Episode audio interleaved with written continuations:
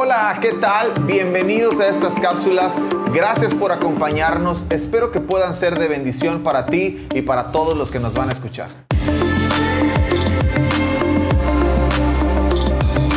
¿Qué tal? Gracias por acompañarnos en un devocional más. Este va a estar interesante porque va a ser dos partes. Esta es la primera parte. Y lo hemos titulado Siete hábitos de una persona rendida a Dios. Ay, eso, eso me encanta porque quiero comenzar con el significado de hábito. Y, y es algo que ha estado en mi corazón, en mi mente, ha transformado mi vida por los últimos meses entender esto. Así que quiero, quiero dejarte con el significado de hábito. Es el patrón de comportamiento a menudo involuntario que se adquiere por repetición. Otra vez, patrón de comportamiento a menudo involuntario que se adquiere por repetición. Y antes de hablar de los siete hábitos que quiero compartir contigo en, en, esta primera parte que va a tener algunos y la segunda parte va a concluir con los demás, quiero darte algunos consejos para construir hábitos. Porque ¿cuántos de nosotros hemos decidido alguna mañana, algún día, nos hemos levantado y hemos dicho, ahora sí, voy a hacer dieta, ¿verdad? Que ese es el más común. O voy a terminar de leer aquel libro que dejé en el stand hace algunos meses. Y tratamos de convertirnos en personas de la noche a la mañana. Y la realidad es que no sucede así, no funciona así. No puedes convertirte en alguien de la noche a la mañana. Necesitamos construir hábitos. Así que quiero ayudarte un poquito a construir algunos hábitos. Y aprovechando la oportunidad, quiero decirte que se construyen uno a uno. ¿Ok? Primer cosa que voy a decir en, esto, en este devocional es construyelos uno a uno. Es muy difícil, es muy difícil agregar hábitos a nuestra vida cuando son demasiados. Algunos intentan cambiar su alimentación intentan dejar todo, dejar de comer todo. Y no funciona. Tarde o temprano cedes ante, el, ante la presión, ante la tentación, ante lo que sea. Llámale como quieras. Tarde o temprano cedes. Pero si los construyes uno a uno, se puede lograr. Yo creo que deberías mandarle un mensaje a alguien y decirle, hey, construye uno a uno tus hábitos. Cuatro tips para construir los hábitos. Número uno, hazlo visible. Número dos, hazlo fácil. Número tres, hazlo atractivo. Número cuatro, hazlo satisfactorio. Otra vez, hazlo, hazlo visible, hazlo fácil, hazlo atractivo, hazlo satisfactorio. Y quiero poner el ejemplo del libro. ¿Cuántos hemos intentado leer un libro? Nos hemos puesto una meta al inicio del año y hemos dicho, cuando llegue a diciembre habré leído 12 libros. Quiero leer un libro al mes. Entonces, Quiero poner este ejemplo para enseñarte cómo funcionan estos cuatro tips. Hazlo visible, hazlo fácil, hazlo atractivo, hazlo satisfactorio. Número uno, hazlo visible. Deja el libro donde lo veas. si tienes el libro en un stand al que nunca vas, nunca lo vas a ver. Pero si tienes el libro en algún lugar donde frecuentemente estás, por ejemplo, tu cama, por ejemplo, la mesa del comedor, por ejemplo, la cocina o el lugar de tu casa donde pasas más tiempo, o en tu oficina, en tu escritorio de la oficina, lo haces visible, entonces lo ves. Y si lo ves, lo recuerdas. Tu cerebro inmediatamente asocia que eso es lo que tienes que hacer. Hazlo visible. Hazlo fácil. Número dos, hazlo fácil. Lee un capítulo al día. Algunos quieren, estaba tan bueno el libro que me lo quise comer en un solo día. No, no. Hazlo fácil. Un capítulo al día. Un capítulo al día es suficiente. Lo procesas, lo digieres, lo aprovechas, lo disfrutas, lees con calma, ves lo que estás recibiendo, ves lo que está. Te das cuenta si has aprendido lo que estás leyendo. Número, número tres, hazlo atractivo. Lee lo que te gusta. Lee lo que te gusta. Si, si empiezas a leer un libro de química, está, está complicado. Es muy probable que lo dejes a la mitad. Eh, ni siquiera a la mitad es probable que lo dejes a las dos páginas. Pero ah, bueno, a menos que a ti te guste la química. Claro, si a ti te gusta la química, pues vas a querer devorarte el libro. Pero hazlo atractivo. Lee lo que te gusta. Lee solamente aquello que te gusta. Número cuatro, hazlo satisfactorio. Siempre deja una marca.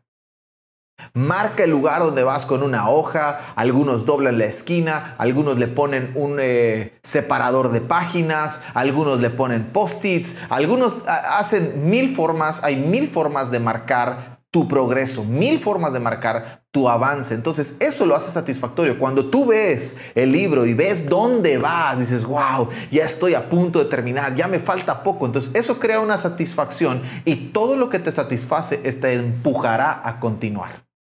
¿Ok? Entonces, antes de comenzar con los hábitos de una persona rendida a Dios, construyelos uno a uno. Es difícil agregar hábitos a nuestra vida, mejor hazlo uno a uno, hazlo visible, hazlo fácil, hazlo atractivo, hazlo satisfactorio. Ahora sí, en esta primera parte quiero compartirte algunos hábitos. El primero de ellos es la oración. Marcos capítulo 1, verso 35 revela lo que Jesús hacía antes de que su día comenzara. A la mañana siguiente, antes del amanecer, Jesús se levantó y fue a un lugar aislado para orar. Antes del amanecer, a la mañana siguiente, antes del amanecer, Jesús se levantó y fue a un lugar aislado para orar. Si tú eres una persona rendida a Dios, este tiene que ser un hábito para ti la oración. Debemos ver a la oración como una necesidad, no como una obligación tengo que orar, tengo que orar. No, no, no, no es tengo que orar, debo orar, necesito orar, porque ella sostiene nuestra relación con el Padre y en la oración es donde encontramos gozo y poder. A través de la oración es donde encontramos gozo y poder. Y si tú eres una persona rendida a Dios, debes desarrollar este hábito. Construyelo uno a uno. Levántate antes del amanecer. Vete a un lugar aislado y ora a Dios. Velo como una necesidad más que como una obligación. Número dos, fe o confianza. La palabra que más te guste. A mí me gusta fe. Entonces prefiero hablar de fe. El Salmo capítulo 103 en el verso 19 dice esto, el Señor ha hecho de los cielos su trono, desde allí gobierna todo.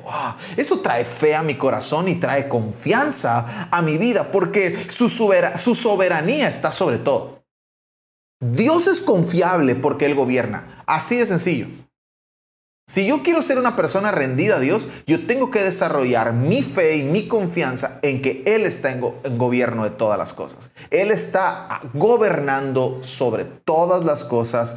Los cielos son su trono y desde allí gobierna todo. Número tres, meditar en la palabra de Dios. Ahora, yo sé que a lo mejor has Estoy seguro que viste el devocional anterior, hablamos de meditación, de meditar en la palabra de Dios, espero que lo hayas disfrutado y esto es un hábito para mí que ha cambiado muchísimo mi vida, meditar en la palabra de Dios. Mira que dice el Salmo capítulo 63, verso 6. Recostado me quedo despierto pensando y meditando en ti durante la noche. ¿Qué significa meditar? Meditar en la palabra de Dios. Leer pausadamente algunos leemos bien rápido. Leer pausadamente. Pensar en lo leído.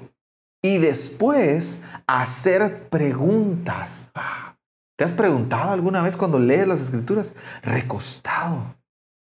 ¿Será que David tenía experiencias con Dios mientras estaba en su cama? ¿Estoy leyendo Estoy pensando en lo que leo y estoy haciéndole preguntas a lo que leo. Y eso es de las cosas más sabias que tú puedes hacer. Meditar en la palabra de Dios. ¿Por qué? Porque toda nuestra atención está concentrada en Dios y su palabra. Hmm. Y número cuatro, en esta primera parte te quiero compartir cuatro. El próximo video, el próximo devocional va a tener tres más de estos siete hábitos. El número cuatro es obedecer a Dios. obedecer a Dios. Mira que dice Deuteronomio capítulo 27, verso 10. Por lo tanto, obedece al Señor tu Dios, cumpliendo todos los mandatos y los decretos que te entregó hoy Capítulo 28, mismo libro de Deuteronomio, verso 1. Si obedeces al Señor tu Dios en todo y cumples sus mandatos que te entrego hoy, el Señor tu Dios te pondrá por encima de todas las demás naciones del mundo. ¡Wow! ¡Qué increíble! Porque entonces la obediencia nos pone en un lugar mucho más alto. La obediencia nos pone en un lugar mucho más alto. Yo quiero obedecer a Dios. Y si yo obedezco a Dios, el resultado de mi obediencia a Dios es que Él me pondrá por encima de todas las demás naciones. Obedecer a Dios es un hábito que tú y yo tenemos que desarrollar. Pero ahora, tienes que saber esto. Obedecer a medias no es obediencia. O es obedecer o no es obedecer. Obedecer a medias no es obediencia. Espero que te sirvan estos cuatro. Nos vemos en el próximo video porque te voy a dejar otros tres más. Nos vemos en la siguiente.